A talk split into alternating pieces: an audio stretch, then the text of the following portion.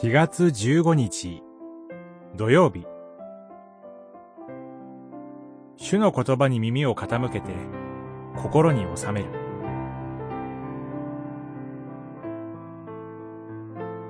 信玄。四章。我が子よ。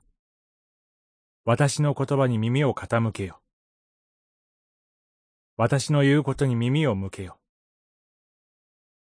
見失うことなく、心に収めて守れ。四章、二十節、二十一節。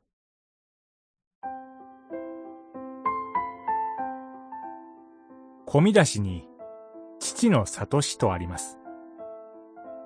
いつの時代でも、親の教えは必ずしも子供にとって好ましいものではありません。それでも信玄では、子供たちを教える者が、自分も受けてきた教えを解き、耳を傾けよと語ります。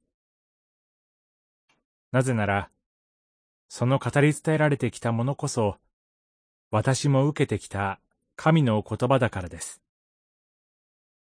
その、耳を傾けよが、繰り返されなければならないほど、私たちの周りには曲がった言葉、ひねくれた言葉が満ちています。それは、自分の周りにあるというよりもまず、私の口から、私の唇から出てしまうものです。それが、自らと隣人を傷つけ、悟しの言葉から遠くしてしまいます。ですから、信玄は、何を守るよりも、自分の心を守れ。そこに命の源がある、と語ります。聞いたものが一朝一夕に私のものとはならないからこそ、繰り返し耳を傾ける必要があります。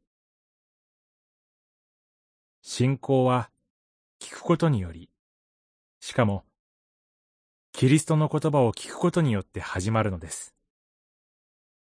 ローマの信徒への手紙、十章、十七節今日もまた、私の命の源であるキリストの言葉と共に歩み出して参りましょ